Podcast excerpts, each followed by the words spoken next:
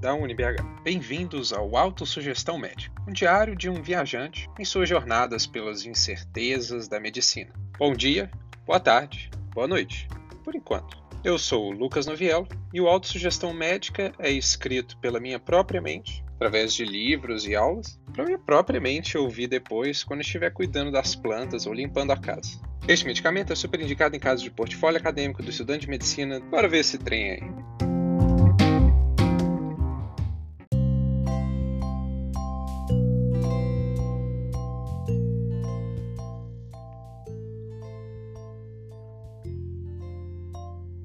Essa edição é uma visão geral assim da disciplina, da unidade curricular, melhor dizendo, de metodologia científica mais uma breve APA. Né? É... Bom, aqui eu falo com a professora Elba. Tudo bem, professora? Posso estar falando com outros professores também e professoras, então, hum, muito prazer vê-los aqui.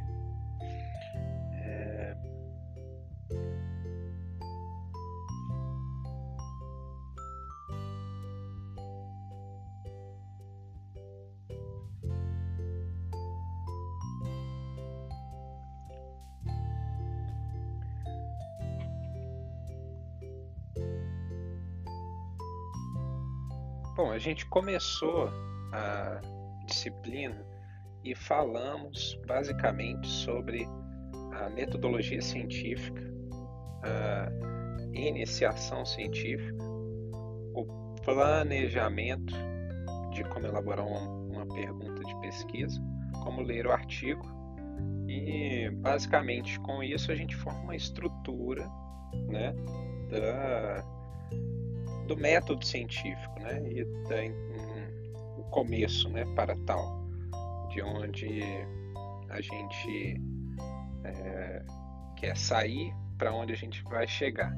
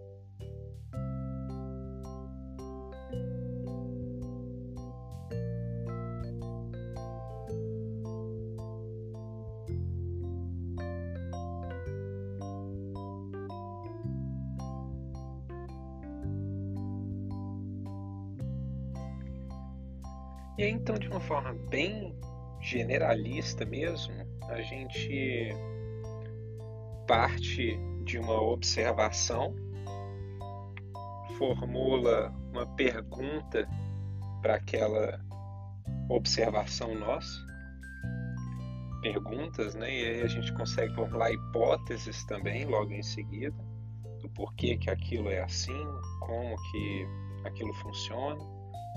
E aí a gente vai testar isso, né? A gente faz experimentos, uma análise e conclui.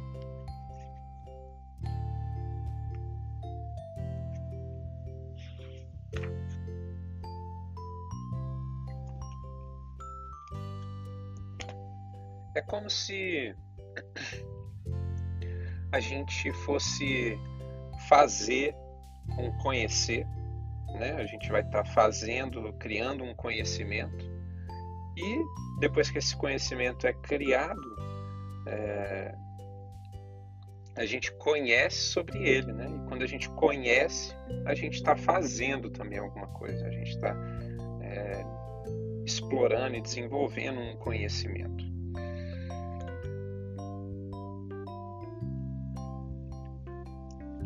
Daí a gente falou um pouco também sobre iniciação científica, né? O que, que a gente poderia fazer para poder começar, é, seja em bolsas de estudo, bolsas de pesquisa, é, o que, que a gente poderia fazer para incrementar, de certa forma, o nosso portfólio, o nosso portfólio assim, né? o nosso currículo, nosso currículo Lattes.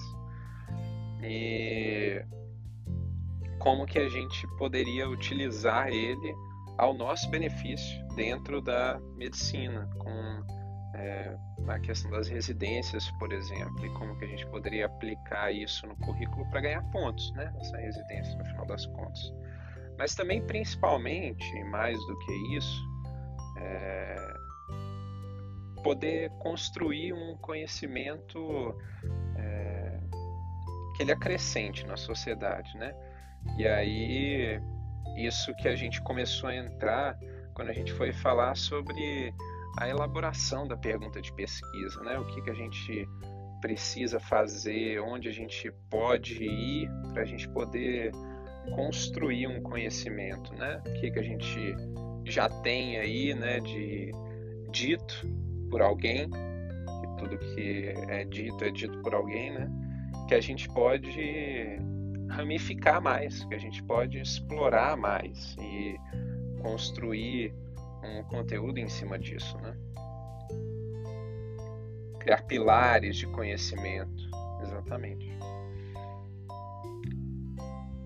E aí depois a gente entendeu também como ler um artigo científico, né? E saber que a internet, ela ao mesmo tempo que ajuda, ela dificulta a gente né, encontrar um conhecimento de qualidade, né, um banco de dados confiável. Então a gente precisa sempre ficar atento a isso. E aí, voltando ao que foi trabalhado, inclusive no nosso primeiro encontro, a professora Elba, com todo o seu. É, seu cuidado e a sua atenção a detalhes com a gente trouxe um exercício inesquecível, né? Que é aquele do artigo sobre é, o coronavírus na cidade do Pokémon e a gente entendeu que de fato não é tudo que a gente encontra aí na internet que vai ter um apreço científico, né? É, a gente precisa ficar atento ao que a gente encontra e buscar banco de dados confiáveis, é, buscar entender um pouco mais a fundo aquele conteúdo, a sua história, para ver. E aí a gente olha, por exemplo, nas referências do artigo para ver o que, que é, ele está usando ali de referência. E aí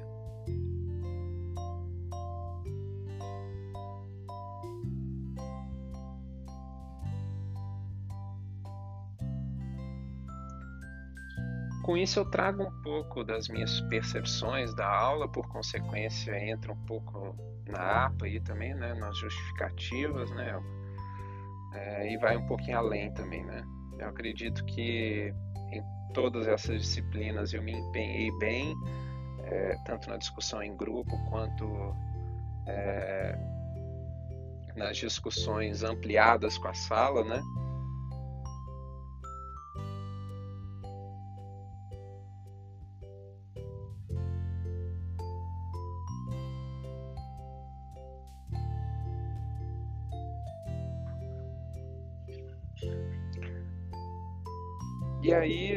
Que eu acrescento, assim, eu tento dar uma. É, não puxar um pouco sardinha para o meu lado, né? Devo ser bem sincero quanto a isso, mas eu também não consigo evitar de mencionar alguns pontos, assim, algumas visões é, da psicologia é, e como que ela pode acrescentar para nós médicos, né? Que estão tentando entrar nesse ramo do psico e social, né? A gente está muito no bio ainda, né? Curioso isso. E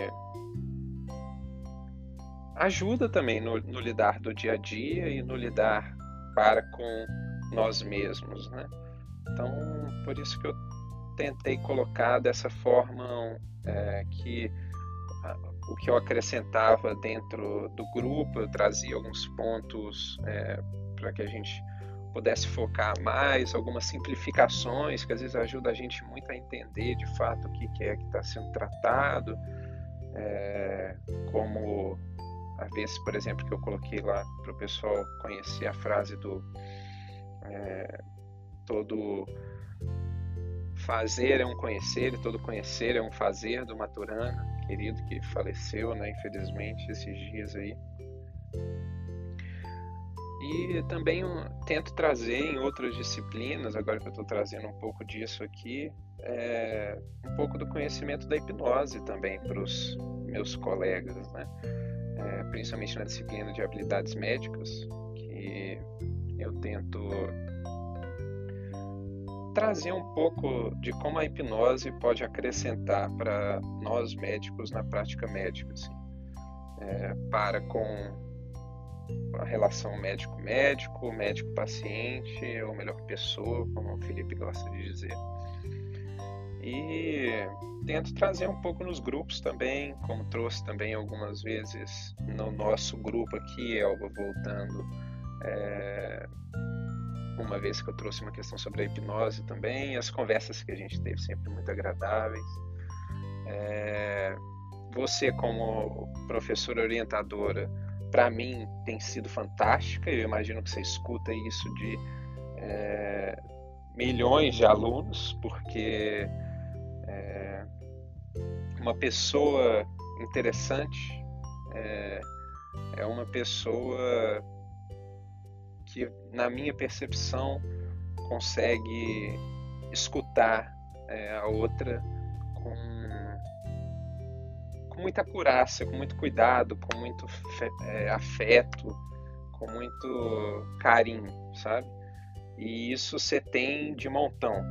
É, e aí depois a maneira como você coloca isso pra gente, depois que você escuta, é tão natural, é tão.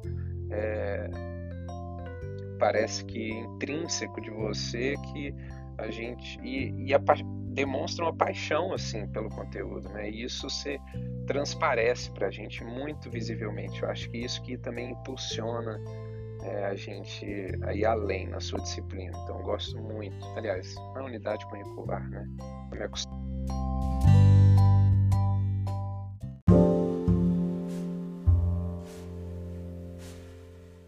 Estou me acostumando ainda com, é, com essas nomenclaturas novas, mas estou gostando muito porque sempre o que é novo é instigador e é estimulante. E indo um pouco além, já que eu estou na, na, na, disciplina com você, eu é, já te disse isso e vou continuar dizendo porque tem muita coisa que eu quero é, trazer ainda. É, vou continuar e não pretendo sair do, é, do nosso famoso Liase e querido Liase, que tem sido essa válvula de escape para mim, digamos assim, é, desse lado da medicina mais psíquico e social, principalmente também, é, de um olhar mais caridoso para o paciente ou para a pessoa que está ali, é, mais ainda para a pessoa, é, que ainda né, o nosso currículo da medicina te, busque encaixar, mas ainda é, sofre muito com reminiscências, né, digamos assim, ao meu ver, pelo menos. É, ele quer entrar e escutar mais o paciente, mas ele precisa ainda das, das comprovações diagnósticas, né, que embasam de fato o conhecimento médico, mas que precisam ser colocadas no seu devido lugar, não como as santidades, os santos graus né, do, do diagnóstico, mas como auxiliares, né? Assim, uma pessoa com uma doença terminal, por exemplo, é, ela pode ter esse diagnóstico que vai dar as estatísticas para ela, vai dar o resultado real do que está se passando ali dentro, né? É, mas a gente precisa tratar a pessoa como pessoa. Ela ainda tem vida, ela está vivendo aqui ainda, sabe? Ela pode é, coexistir e autopoeticar assim a vida ainda durante muito tempo. Ela não precisa se limitar àquele diagnóstico, sabe? É, ela pode extrapolar um paciente oncológico, por exemplo, é, né, como a gente viu em uma das palestras do Liase, é, não deve ser deixado de lado só porque ele tem uma doença terminal. É, assim como um, um, um, psicótico, por exemplo, pessoas com doenças psiquiátricas mais graves também não deve ser deixado de lado porque a medicina não consegue compreender o trato. A medicina já compreendeu o trato com o paciente há muito tempo, só que ela se recusou a se aprofundar nele e decidiu focar em outros aspectos diagnósticos, porque achou que precisava da certeza, né? muito mais do que o cuidado.